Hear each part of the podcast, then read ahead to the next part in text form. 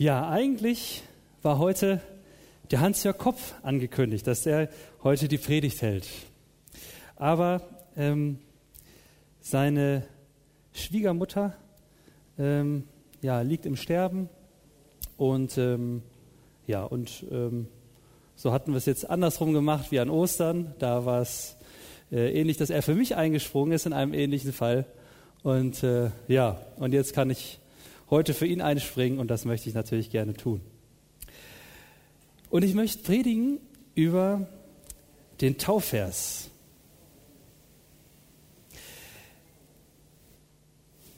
Jesaja 41, Vers 13.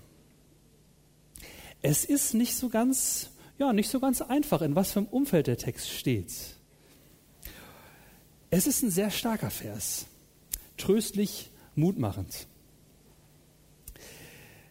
Manche vermuten ja, dass die, die jetzt geboren werden, ja, wie Alma, so eine Lebenserwartung von 100 Jahren oder so haben. Ja, dann wäre es jetzt also das Jahr 2119 und ähm, das ist schon, klingt schon nach was. Jetzt gibt es natürlich viele Leute, die sagen so, ah, was wird wohl in dieser Zeit alles passieren? Nach jetziger Einschätzung, oh, große Probleme. Ja, das Klima dreht am Rad, die Temperaturen steigen, die Meeresspiegel von vollgemüllten Ozeanen gleich mit. Der INF-Vertrag wurde gerade gekündigt, es wird fleißig an neuen Waffensystemen gebastelt. Die politische Stimmung im Land wird immer ungemütlicher und woanders sind die lauten Schreihälse schon an der Regierung. Die Kirche kennt nur noch die Richtung bergab und Millionen müssen aus ihrer Heimat flüchten an Orte, wo sie nicht willkommen geheißen werden. Und diese Dinge können einem ja schon auch ernste Sorgen machen, wo man sagt, so, okay, puh, 100 Jahre, mal schauen, was da wohl alles passiert. Und es gibt manche Leute, die sagen dann ja auch, oh, kann man eigentlich heutzutage mit ruhigen Gewissens noch Kinder in die Welt setzen? Ihr habt euch für Ja entschieden. Und darüber freue ich mich.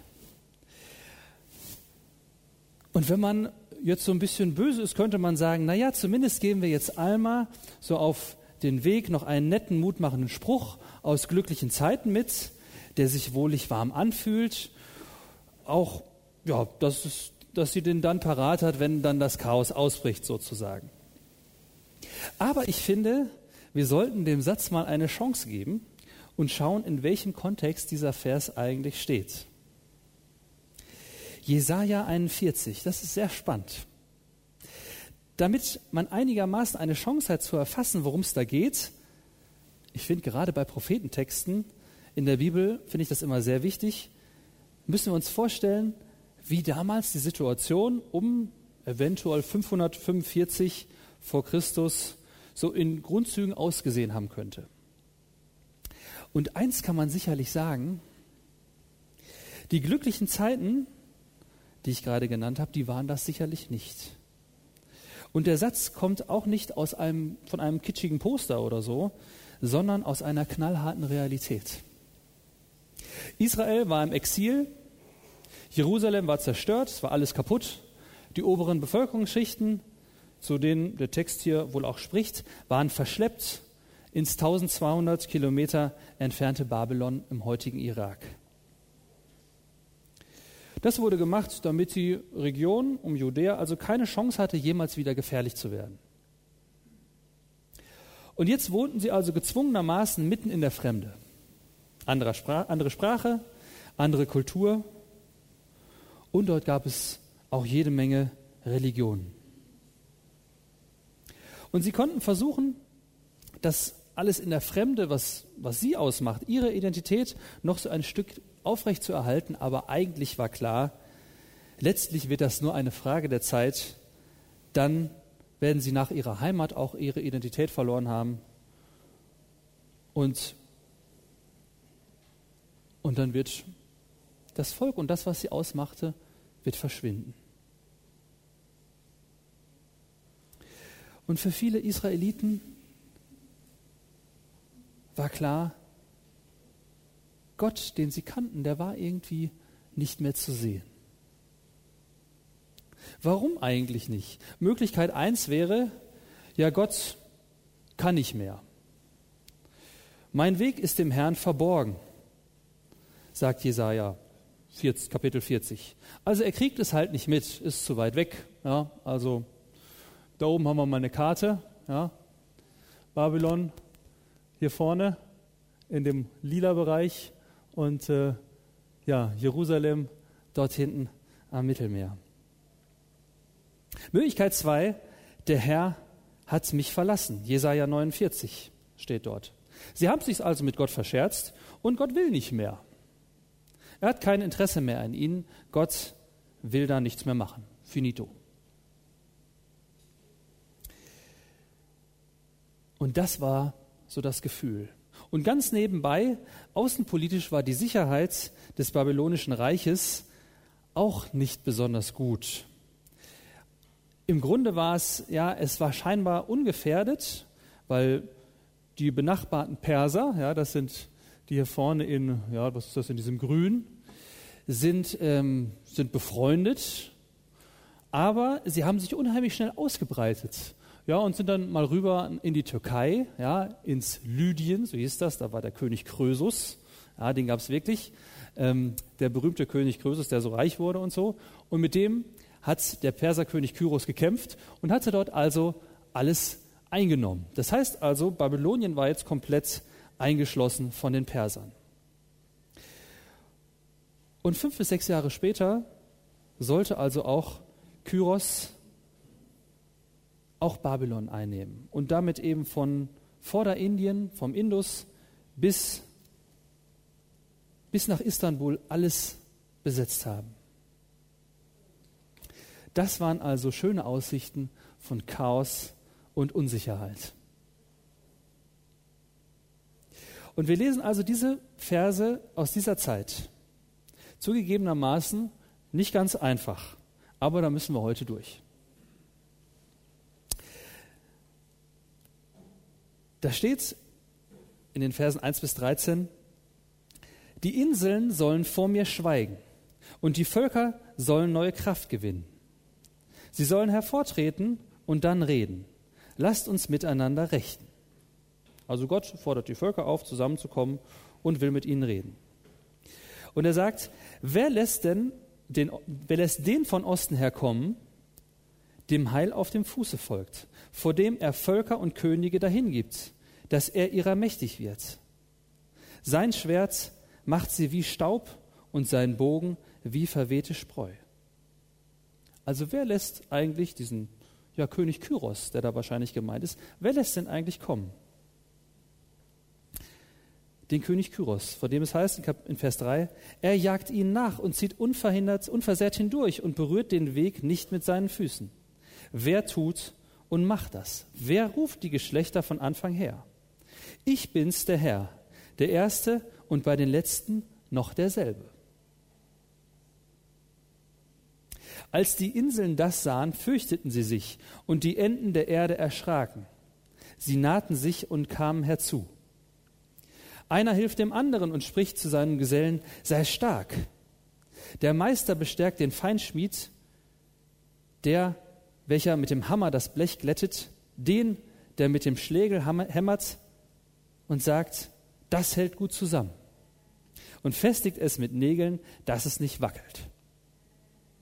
Du aber, Israel, mein Knecht Jakob, den ich erwählt habe, du Same Abrahams, meines Geliebten, du, den ich ergriffen habe von den Enden der Erde her und berufen von ihren Grenzen, zu dem ich sprach, du sollst mein Knecht sein ich erwähle dich und verwerfe dich nicht.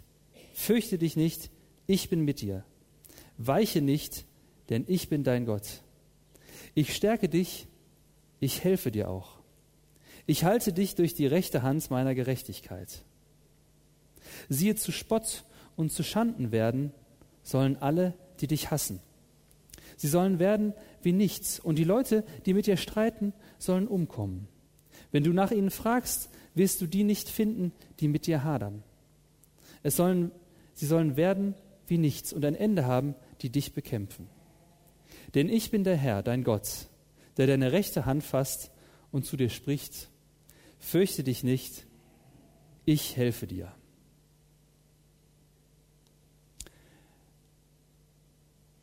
Ja, komplizierter Text, finde ich, da drumherum steht. Und ich will aus dem Text drei Aspekte herausgreifen.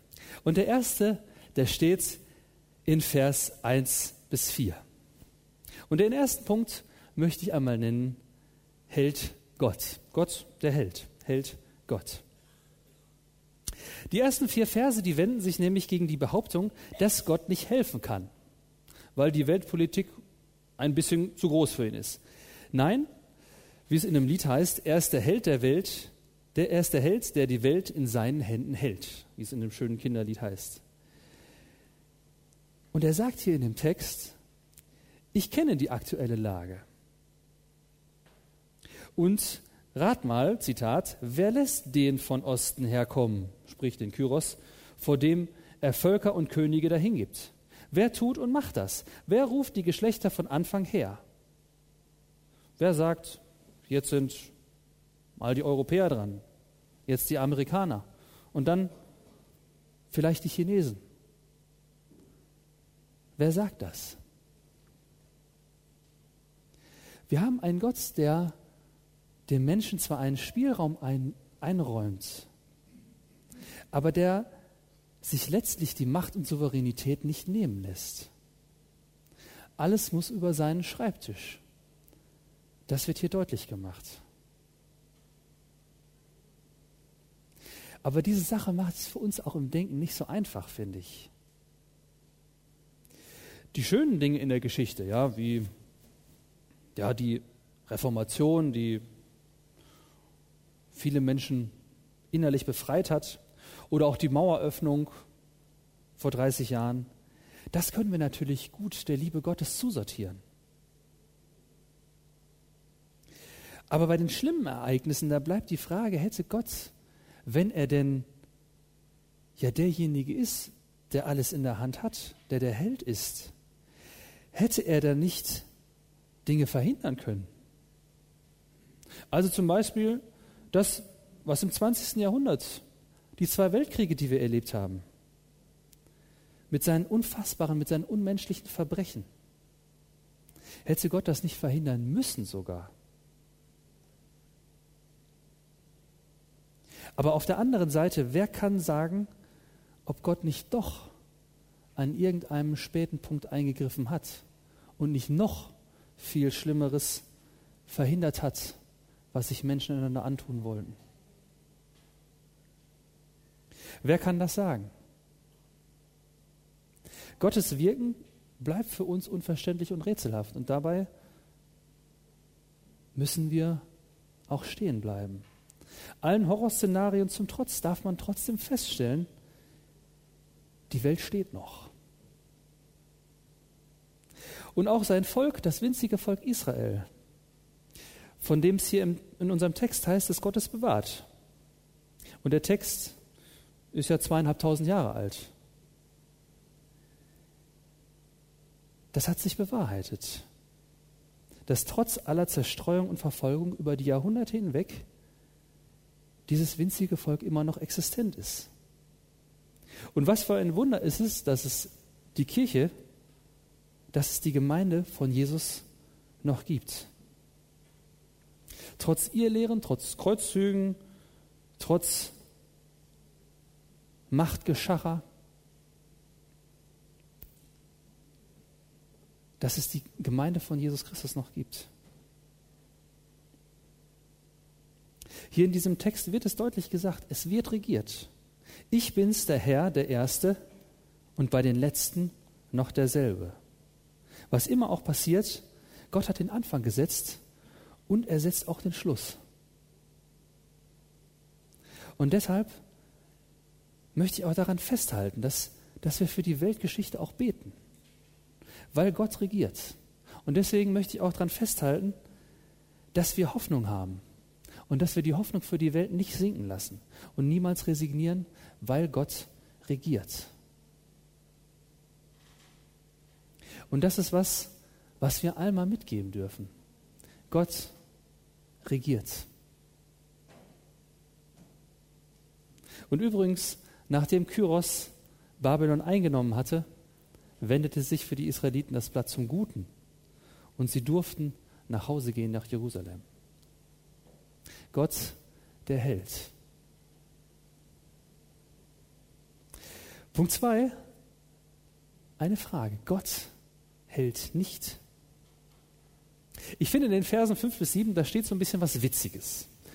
Hier wird eine interessante Reaktion von Menschen berichtet, die Gott eben nicht als Held sehen können oder wollen. Da steht, als die Inseln, ja, also fremden Völker und so, fremden Länder, das sahen, dass Gott also mächtig ist, fürchteten sie sich und die Enden der Erde erschraken. Sie nahten sich und kamen herzu. Einer hilft dem anderen und spricht zu seinem Gesellen, sei stark. Der Meister bestärkt den Feinschmied, der, welcher mit dem Hammer das Blech glättet, den, der mit dem Schlegel hämmert. Er sagt, das hält gut zusammen und festigt es mit Nägeln, dass es nicht wackelt. Jetzt muss man wissen, dass der Meister und dieser Feinschmied vorher schon in Kapitel 40 mal aufgetaucht sind. Und die stellen Götterbilder her, ja, also irgendwelche Goldstatuen oder so, die man dann anbeten kann. Also, die Reaktion ist, sie kommen schnell zusammen und erhöhen, erhöhen also den, die Götterstatue-Produktion, könnte man sagen. Logisch aus damaliger Sicht, wenn ich nicht an den unsichtbaren Gott glaube, aber so ein religiöses Bedürfnis irgendwie habe, dann stelle ich mir eben alternativ ein paar sichtbare Alternativen her, an die ich glauben kann. Das liegt jetzt natürlich heute nicht mehr so im Trend, aber, also bei uns zumindest nicht, ja, aber mit Luthers Definition von Göttern können wir vielleicht die Sache auch für uns ein bisschen aktueller fassen. Er sagt, woran du dein Herz hängst, das ist dein Gott. Also das Heiligsblechle, ja, der Mercedes vor der Tür, könnte, könnte das nach der Definition sein. Das, woran ich mein Herz hänge. Worauf ich mich im Leben verlasse, worauf ich schiele, wenn ich Angst habe, wenn ich bedroht bin, ob bewusst oder unbewusst. Das kann der harte Euro sein. Das kann die reiche Tante sein oder das Privileg, hier im sicheren Deutschland wohnen zu dürfen wo das Klima gut ist, wo man abgesichert ist. Das kann dein Job sein oder deine hohe Begabung in Sprachen oder was auch immer oder dein, dein Hochschulstudium. Was ist es bei dir? Und welche Dinge halten im Ernstfall? Halten diese Dinge im Ernstfall? Im Text, finde ich, wird das Problem aufgegriffen. Die müssen sich Tipps geben, damit die Statue nicht wackelt. Da steht, er sagt, das hält gut zusammen und festigt es mit Nägeln, dass es nicht wackelt. Ich finde das irgendwie witzig. Man fragt sich eigentlich, wer hier wem Halt gibt. Sind es jetzt die Götter, ja, die ähm, den Menschen Halt geben, oder müssen jetzt diese Handwerker da versuchen, irgendwie die Götter so einigermaßen äh, festzumachen, damit die nicht umfallen. Ja? Also ob die halten sozusagen. Ja? Ob Gott, äh, Gott hält nicht. Ja? Also ein Gott, der nicht hält, schwierig. Wir haben in den letzten Jahren festgestellt, dass es viele Dinge gibt, auf die wir uns immer gestützt haben. Und wo wir jetzt plötzlich merken, dass wir sie selber stützen müssen. Ein wankendes Finanzsystem, unsere politische Stabilität in Deutschland oder dass wir uns plötzlich über das Klima Sorgen machen. Wer hält eigentlich wen? Eine Sicherheit, ein Gott, der nicht mich hält, sondern den ich halten muss, der bringt mir nichts. So ein Gott hält nicht. Und das finde ich für unsere Alma und für uns eine wichtige Erkenntnis. Halt dich an nichts fest, das du nachher selbst festhalten musst. Und ich möchte einfach fragen, gibt es Dinge, an die du dein Herz gehängt hast, die im Ernstfall aber nicht halten werden.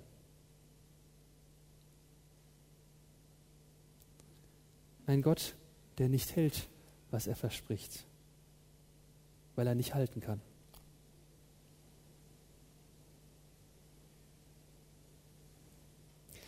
Und ein dritter und letzter Punkt, Gott hält dich. Und hier steht im Text sinngemäß in Vers 8 und 9, du aber Israel, als Nachkommen Abrahams, den ich lieb habe, dich habe ich fest ergriffen.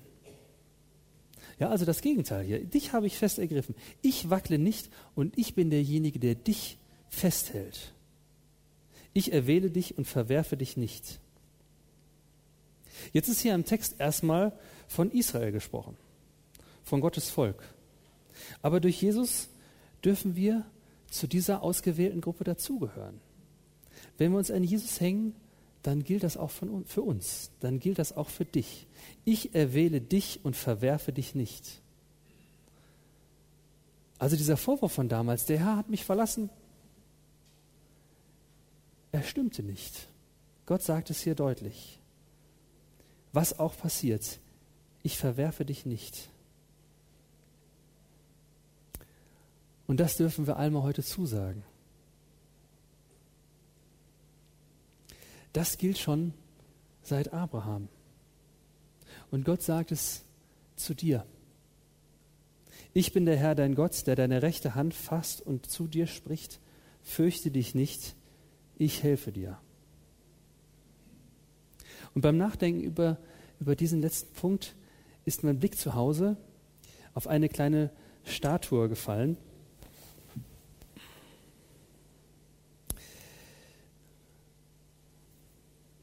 So, das ist äh, das Ganze nochmal in 3D. Ein Kind, das sich so in die große Hand Gottes legt und dort Schutz sucht und Schutz findet. Ich muss sagen, ich fand diese Statue immer so ein bisschen, so ein bisschen kitschig irgendwie. Ich stelle mir sowas nicht zu Hause auf eigentlich. Aber meiner Mutter hat dieses, dieses Bild immer persönlich sehr viel bedeutet und bedeutet es bis heute viel. Und diese Erfahrung, dass Gott uns festhält und dass wir bei ihm Sicherheit finden, die haben wir als, als Familie beim Tod meines Vaters vor vier Monaten tatsächlich machen dürfen. Das haben wir erleben dürfen.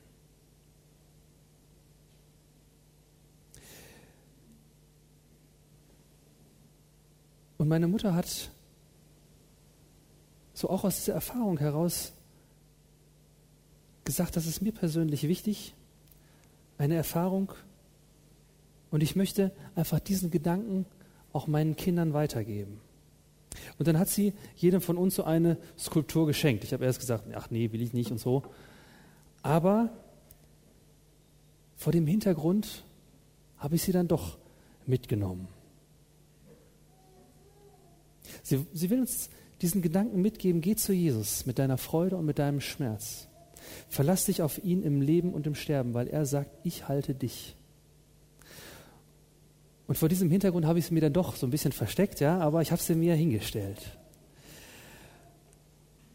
Und darauf fiel nun mein Blick bei Almas Taufvers. Und dieser Taufvers ist kein netter Wohlfühl-Posterspruch, sondern mit Blick auf diesen Zusammenhang, in dem er steht, ist er ein innerlich hart erkämpfter Gedanke. Und deshalb möchte ich auch aus dieser persönlichen Erfahrung heraus, dass das stimmt, was da steht. Diesen Vers eben mit diesem Bild unterstreichen und uns das auch gemeinsam zusagen. Ich bin der Herr, dein Gott, der deine rechte Hand fasst und zu dir spricht, fürchte dich nicht, ich helfe dir. Ich möchte beten.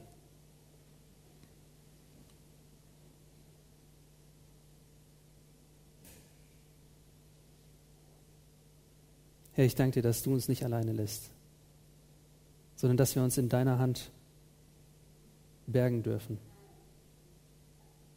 Dass wir an deiner Hand durchs Leben gehen dürfen.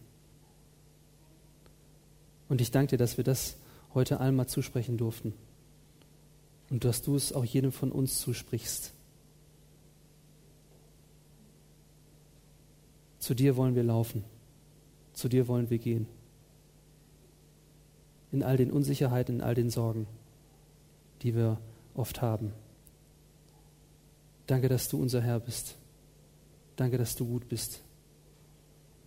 Danke, dass du der Held bist, der die Welt in seinen Händen hält. Danke. Amen.